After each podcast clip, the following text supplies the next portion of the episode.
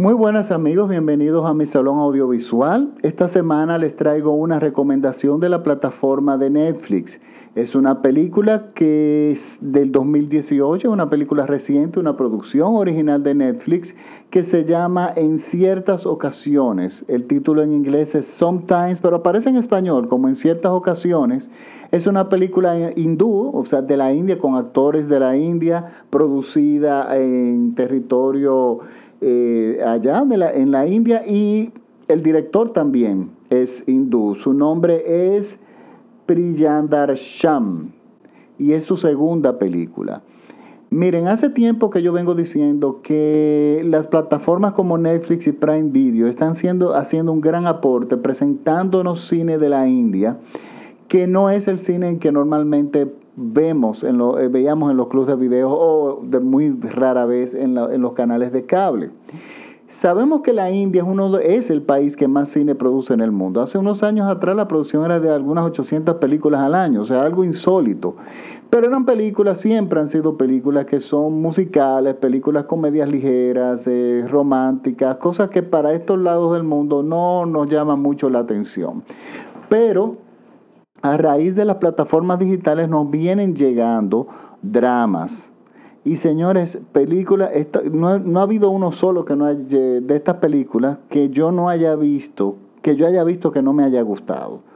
Todas han sido películas de una, de una gran calidad, una gran factura. O sea, por, en estas películas vemos los recursos que tienen técnicos, tanto como del personal, de lo bien que saben hacer cine, del, como decimos en mi país, el, el fogueo, o sea, la, práctica que tienen haciendo cine, eh, los, los, efectos especiales, la, la experiencia en fotografía, eh, en sonido. O sea, estamos hablando de que tienen grandes técnicos y eso se nota eh, en, la en, las películas. Y lógicamente tienen grandes directores que están haciendo dramas. Uno de ellos es este.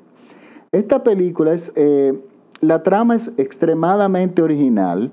Miren, yo he dicho muchas veces que las películas en estos países como la India o Latinoamérica somos una mina de grandes historias que contar que no se han contado. ¿Por qué? Porque, por ejemplo, esta trama que yo les voy a contar hoy es una, no es común en, países como Nueva Zelanda o Estados Unidos o Europa. Esas son ah, eh, es cosas que no pasan en esos países, pero sí pasan en, estos países, países mucho más pobres y con muchísimos problemas sociales, que dan pie a una gran historia y a algo que contar. Esta película se desarrolla magistralmente en un espacio el 90% de la película se desarrolla en, la sala de espera de un laboratorio clínico. Efectivamente, esos laboratorios donde uno va a hacerse una prueba de sangre, que le envía el que le receta el médico, usted va, se hace la prueba de sangre y, y luego vuelve a recoger los resultados. La película se desarrolla en esta sala de espera, este lugar frío, este lugar práctico, este lugar em, realmente sin nada que ofrecer aparentemente para el cine. Bueno, resulta que la trama es la siguiente, sin irme muy lejos. Son un grupo, hay un grupo de personas presentes que se hacen la prueba de HIV, no se conocen entre sí y están esperando los resultados. Hay una ley en la India que dice que los resultados del HIV no se le puede dar a nadie que no sea a la misma persona que se le hace la prueba. Por lo tanto, ellos deciden quedarse durante todo el día a esperar, porque la prueba se hace temprano en la mañana y, los resultados se entregan a las 5 de la tarde. Y ellos deciden quedarse en la sala de espera todo el día a esperar los resultados. Y la, el argumento de la película es la agonía de esos pacientes en ese periodo de tiempo, esperando un diagnóstico que en caso de ser positivo es un diagnóstico con un gran estigma y un gran peso, muy difícil de algo muy difícil con lo que lidiar. Claro, hoy en día nadie se muere de eso. Aún así el diagnóstico sigue siendo muy difícil. Y la propia película te lo, te lo explican, te dicen, muy bueno, si a ti te diagnostican cáncer, todo el mundo te va a dar apoyo y todo el mundo te va a decir, lo sentimos. Pero aquí en la India, si te diagnostican HIV, es como si te, en la época bíblica con los leprosos. O sea, la gente te trata y te desprecia, porque hay muy poca información eh, con respecto también al, virus y, bueno, y todo lo que conlleva, todo, todo lo que fue los inicios del HIV. Entonces, la película transcurre en este periodo de tiempo donde cada una de las personas que no se conocen entre sí se van acercando, se van conociendo y agonizan prácticamente juntos, eh, eh, si es un término que yo pudiera ah, eh, utilizar, porque es la tensión es tan grande y la presión de tener un diagnóstico positivo es tan grande y no poder hacer nada hasta que llegue la hora de entregarles los resultados es algo que los va consumiendo en ese periodo de tiempo. Entonces, uno de los protagonistas se le ocurre sobornar a una empleada del laboratorio para que le entreguen los resultados antes. Y aquí es donde viene el giro de la película, aquí donde se complica y donde se convierte realmente en una película extremadamente interesante. Y algo que logra el director es Miren, esta es una película social, o sea, que tiene una, un, quiere comunicar algo socialmente, o sea, quiere ser, llevar un mensaje. La palabra mensaje a mí no me gusta utilizarla mucho con respecto al cine o al arte en general, porque el cine no necesariamente es un mensaje como si fuese una moraleja, como si uno estuviera leyendo una fábula que tiene una moraleja al final y el mensaje es algo que, enaltece la moral de las personas, etcétera, etcétera. El arte es mucho más complejo que eso.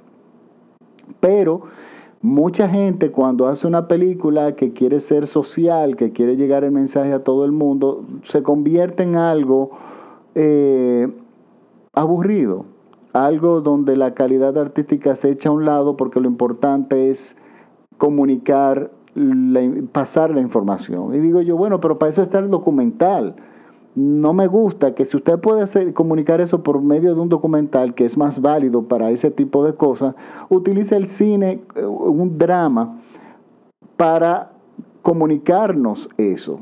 Usualmente esa muchas de esas películas son muy malas. A mí particularmente no me gustan o no me interesan. No son malas, pero son, se quedan en el olvido. Tanto así que no recuerdo ahora mismo el nombre de ninguna de ellas, pero sí sé que, que he visto muchas. Pero esta no es así porque esta utiliza todos los elementos del cine y el director hace algo, nos sienta al espectador junto en esa sala de espera junto con los protagonistas. Y nosotros empezamos a vivir en carne propia la angustia. Y es con la empatía que nosotros logramos, que el director logra que nosotros tengamos por, por los protagonistas, que nosotros, que el director entonces logra llevarnos, eh, entregarnos el mensaje.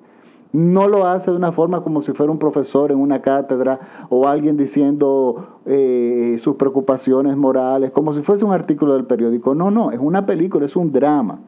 Y es un drama muy fuerte, con los personajes muy bien definidos.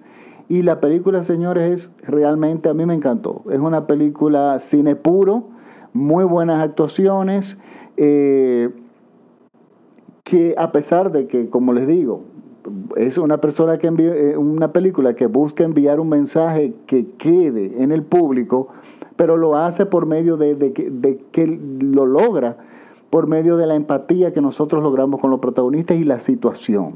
Por lo tanto, yo recomiendo esta película muchísimo. Es una película que deberían todo el mundo verla, incluso con sus hijos, con sus familiares, y, y pónganse en el zapato de los protagonistas, que es muy sencillo porque no buscan como protagonistas los estereotipos que nosotros asociamos normalmente con el HIV, que sean prostitutas, trabajadores sociales, nada que ver.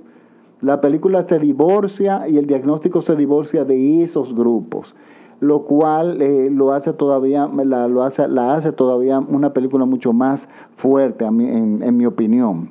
Por lo tanto, es mi recomendación de esta semana les recuerdo que me pueden seguir en Twitter, en Instagram como Francis Poe y mis podcasts los pueden escuchar en iCloud, iTunes, TuneIn y la forma más fácil es siguiéndome, siguiéndome en Facebook en el Salón Audiovisual, Salón Audiovisual Francis Poe, que ahí yo cuelgo todos los links y los podcasts lo pueden descargar o escuchar en línea gratis. Recuerden que solamente hago recomendaciones de películas en plataformas digitales eh, por el momento. Entonces, nada, me despido. Hasta, ah, bueno, un detalle. A los que les gusta el sonido en el cine, esta es una película que tiene un sonido maravilloso, pero no un sonido de explosiones ni nada de eso, sino el sonido es una parte íntegra del argumento de la película. Es sumamente importante.